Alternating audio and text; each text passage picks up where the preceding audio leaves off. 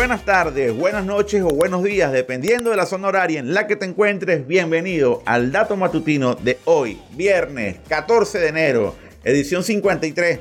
Vamos bien, Pestana, vamos bien, bien, bien, bien, del dato matutino. Cargaditos como siempre de información que vamos a compartir con ustedes de inmediato. Previamente, el señor Pestana pues se, se presenta y saluda. Hola, mi nombre es Adolfo Pestana. ¿Qué tal? ¿Cómo están todos? Esto es el Dato Matutino, edición 53 o emisión 53. Hoy es viernes 14 de enero del año 2022 y hoy es quincena, así que aprovechen fin de semana de quincena. Para unos, para otros no, pero los que sí tienen quincena, aprovechen el fin de semana. Mientras tanto, tenemos buena información acá en el Dato Matutino. Sí, señor. Ahorren, si ganan dólares, ahorren, no se lo gasten todo, háganme caso, háganme caso, háganme caso. Miren, el, eh, hay información de todos los frentes, pero quiero arrancar con tema eléctrico porque hay, hay movimientos, moví el micrófono, hay movimientos con el tema de los carros eléctricos y el tema de Ford. Mucho El tema de Ford, el tema de Tesla, el tema de Nvidia. Hay bastante información importante que no podemos dejar pasar. Ayer, ayer eh, Ford logró una capitalización bursátil de 100 mil millones de dólares, 10 veces por debajo de la de Tesla, pero eso no quiere decir que sea malo, eso quiere decir que es muy bueno, porque Ford está retomando un ritmo de crecimiento por su apuesta a los carros eléctricos. De hecho, hay un golpe de timón importante, hay un golpe en la mesa, un cambio de timón importante. Ford anunció que va a producir su F-150 eléctrica eh, este, en esta primavera y va, y va, a garantizar la producción o la salida al mercado de 150 mil unidades de un solo tirón. Eso es importantísimo porque este camión es el camión más popular en manera de trabajo y el trabajo productivo en, en, todo lo que es el Estados Unidos rural, trabajador, no el que está concentrado en las grandes ciudades, el que produce la comida de medio mundo y que produce la comida de ese, de ese gran país, utiliza esas camionetas y también utiliza las camionetas de, de General Motors. Y el señor Elon Musk, el mismo día, ayer mismo, anunció por su vía tradicional de información, que es Twitter, dijo que van a retrasar otro añito más la producción del Cybertruck, que particularmente viendo las camionetas eléctricas de Rivian y las de General Motors y las de Ford, eh, sinceramente no me gusta mucho el, el, el Cybertruck de Tesla. ¿no? Estéticamente son mejores la de Ford y la de Rivian. Sí, sí, sí, el de, el, de, el de Cybertruck quizás puede ser interesante para una película de Blade Runner, algo así, pero no me gustó mucho como para rodarlo en la calle.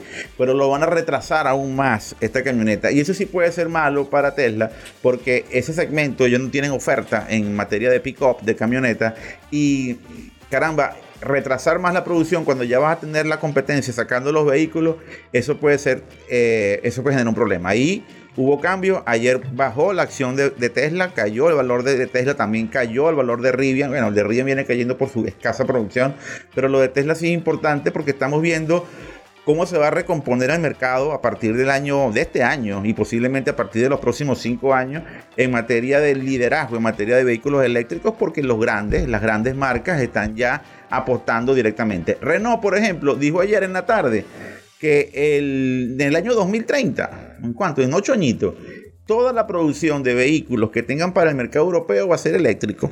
Todos los carros eléctricos para Europa. Obviamente otros mercados emergentes de otras partes del mundo van a seguir con modelos de carros a combustión y modelos híbridos. Pero fíjate tú lo que es la apuesta de los gigantes que tienen el know-how, que tienen el conocimiento, que tienen las líneas de producción que tienen la, distribución, la colocación de los carros en buena parte del mundo cuando comiencen a, crecer. Es, es, va a haber cambio en este segmento y creo que los grandes van a seguir siendo grandes en materia de carros eléctricos. Nvidia Nvidia también tuvo, eh, creo que tiene un futuro hermosísimo. Recuérdense que Nvidia produce no solamente procesadores, sino el software que permite la, autonomía o la conducción semiautomática o, de los vehículos, de los vehículos eléctricos y cualquier vehículo. Pero el software de Nvidia y los microprocesadores de Nvidia para estos vehículos están conquistando el corazón de los chinos, de las marcas chinas.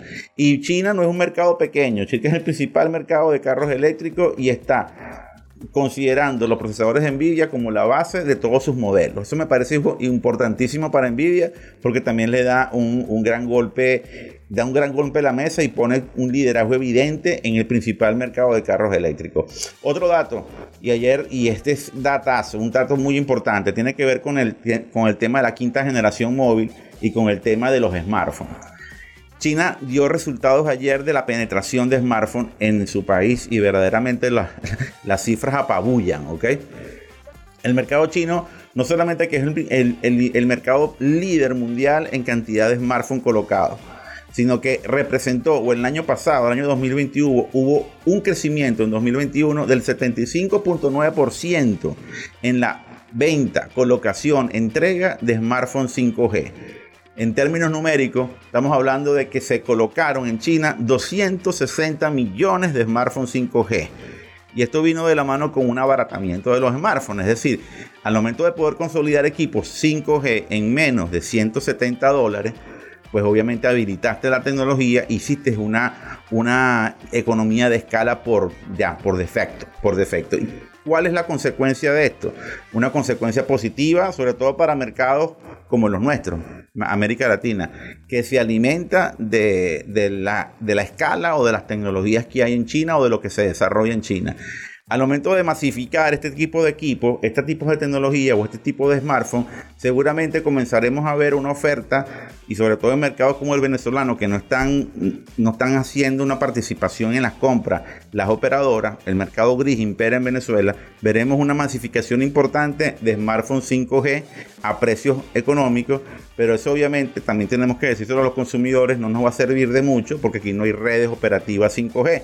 Lo que sí nos puede traer con eso es que quizá tengamos equipos con mejores procesadores, equipos más grandes, equipos con mejores tecnologías, eh, a precios interesantes que algunos puedan eh, adquirir. Y en el momento cuando exista la posibilidad de que haya redes 5G en nuestro territorio y que sean compatibles con las redes chinas y con, las bandas que estén habilitadas en estos smartphones, pues seguramente pudiésemos tener eh, eh, este tipo de productos. Para el resto de mercados más normalizados en América Latina es, una tremenda noticia porque les abarata enormemente el costo de los equipos y las operadoras y, y las no operadoras, los de teléfonos que comercializan los productos en la región, eh, van a comenzar a ver ofertas mucho más económicas de equipos de quinta generación y los países que ya tengan alguna red operativa van a poder tener usuarios con unas conexiones y unas velocidades de acceso a través de sus smartphones interesantes.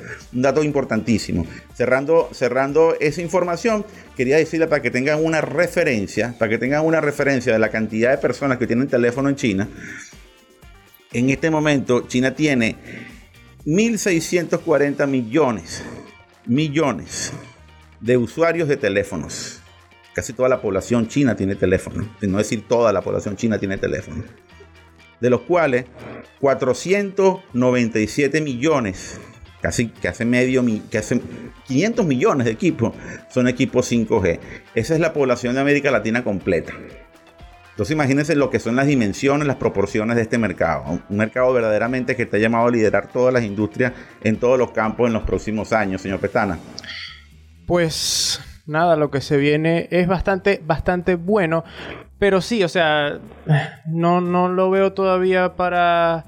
De hecho, no sé si en China ya están desarrolladas las tecnologías 5G, porque hace poco hablamos, o sea, no, no de desarrolladas, sino que ya estén implementadas por el tema de la, de la Federación de Aviación de Estados Unidos que suspendieron eso. No, no, tiene que ver, no tiene que ver. China tiene otra normativa, China... Ya están dando las 5G. Claro, ya de hecho ya, ya están las operadoras, la están, operando, la están utilizando. Hay también indicadores de las operadoras chinas que tienen ya números importantes en materia de 5G. Ya hay 500 millones de equipos conectados a 5G. La red ya es operativa. En Corea del Sur la red operativa 5G también tiene tiempo. Son mercados que andan a otro ritmo muy distinto a los nuestros, incluyendo el mercado norteamericano. Andan a otro ritmo, andan a otra velocidad, andan con otros indicadores y también con otras regulaciones. Las regulaciones allá no son, no son como pueden ocurrir en un mercado de una economía libre y un sistema político liberal como el mercado norteamericano. Aquí la decisión la toma el gobierno y punto. Y, todo se fundamenta así. Entonces, lo que ocurre en Estados Unidos en materia de la aviación, porque incluso las fuerzas aéreas también de los Estados Unidos ya comenzaron a hacer la revisión, son elementos muy distintos, porque aquí en, nuestros, en, estos en estos países, o en Estados Unidos específicamente, el tema regulatorio, el tema de las demandas, el tema de las leyes, de la legislación, se maneja bajo otros códigos, okay, muy diferentes a los chinos, donde la presencia del Estado y la decisión del Estado priva por encima de cualquier otra. Si en China el Estado decide que hay que implementarla, se implementa. Y las operadoras, tanto las públicas como las, privadas, tienen que también hacerlo. Las públicas, cuando hablamos de públicas en, nuestros territorios, es porque están hablando de empresas que son estatales. Entonces, en esa materia son elementos, son elementos distintos, ¿no? Son, son, son no hay punto de comparación en, dicha materia. Hay un dato interesante que estamos compartiendo por la lista de distribución de WhatsApp y que ahorita más tarde la vamos a colocar en, la, en el canal de Telegram sobre la radiación de los smartphones. Y tenemos un top de smartphones que emiten radiación. Esto no es una cuestión para alarmarse. ¿Por qué? Porque la radiación de los smartphones o de la radiación que, que tienen todos los dispositivos que utilizamos nosotros es radiación no ionizante. Ahí tenemos un trabajo en hormiga de hace algunos meses en el cual explicamos esto.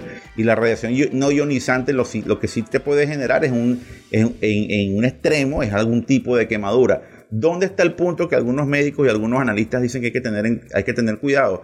No tenga un smartphone con, con una radiación elevada mucho tiempo cerca de, su cuerpo, porque eso le va a generar algún tipo de quemadura en su piel de muy, de, muy larga eh, creación, es decir, va a tardar, pero igualito su cuerpo se va a ir quemando o va generando, le, va a generar una, una emisión de calor en zonas del cuerpo que no es prudente tenerla. Muchas mujeres, por ejemplo, se la colocan en, zonas, en los genitales, en las glándulas mamarias, y eso es contraproducente, porque esa emisión de calor para estas partes de las glándulas que son sensibles, que requieren una temperatura más baja, no es buena. No, hablo de cáncer porque nadie ha explicado, nadie ha dicho que eso ocurra, pero sí hay problemas que tienen que ver con el metabolismo, problemas que tienen que ver incluso con menstruación, entre otras desarrollo de algunos, de algunos problemas en, la, en, en las mamas, etc. Hay mucha literatura al respecto que cualquiera puede revisar y puede conseguirla por internet en dicha, en esta, en esta materia específica. Mira, hermano, por ahora nada, nada más. Esperamos tu sección de, de cine.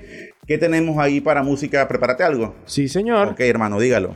Vamos a terminar este dato matutino del día de hoy con buena música para la gente que nos ve en YouTube o que nos ve en Facebook Watch o que nos ve en LinkedIn en video, pues vayan a las plataformas de audio, SoundCloud, Spotify, Deezer, Google Podcast y todas las que aparecen ahí en el cintillo para que escuchen esta canción que la Willy tiene 10 años y me acuerdo cuando esta canción salió. Me siento viejo. Esta canción se titula Carry On, es de una banda indie llamada Fun. No es la más popular, de hecho, ni la banda ni la canción, pero es muy buena. Se la recomiendo si no la han escuchado, vayan y escúchenla. Es del año 2012, escrita por Nate Roots, así que escúchenla, es increíble. A mí me encanta. Así que con eso terminamos el dato matutino y recuerden. Bueno, no se olviden que la información es poder. Y nosotros queremos que tú tengas el poder. Muy bien, Yeselita. Indy. Hasta el lunes.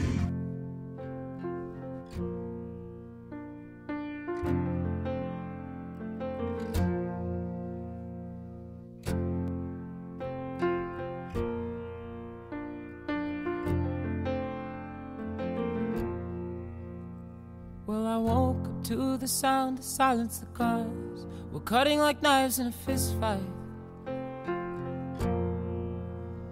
And I found you with a bottle of wine, your head in the curtains, and heart like the 4th of July.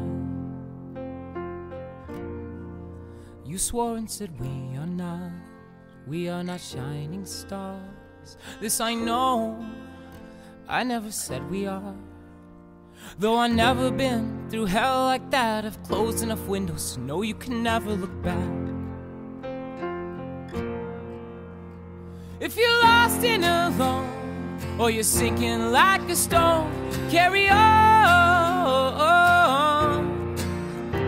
May your past be the sound of your feet upon the ground. Carry on,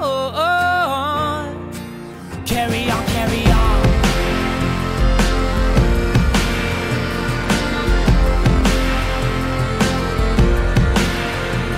So I met up with some friends at the edge of the night At a bar off 75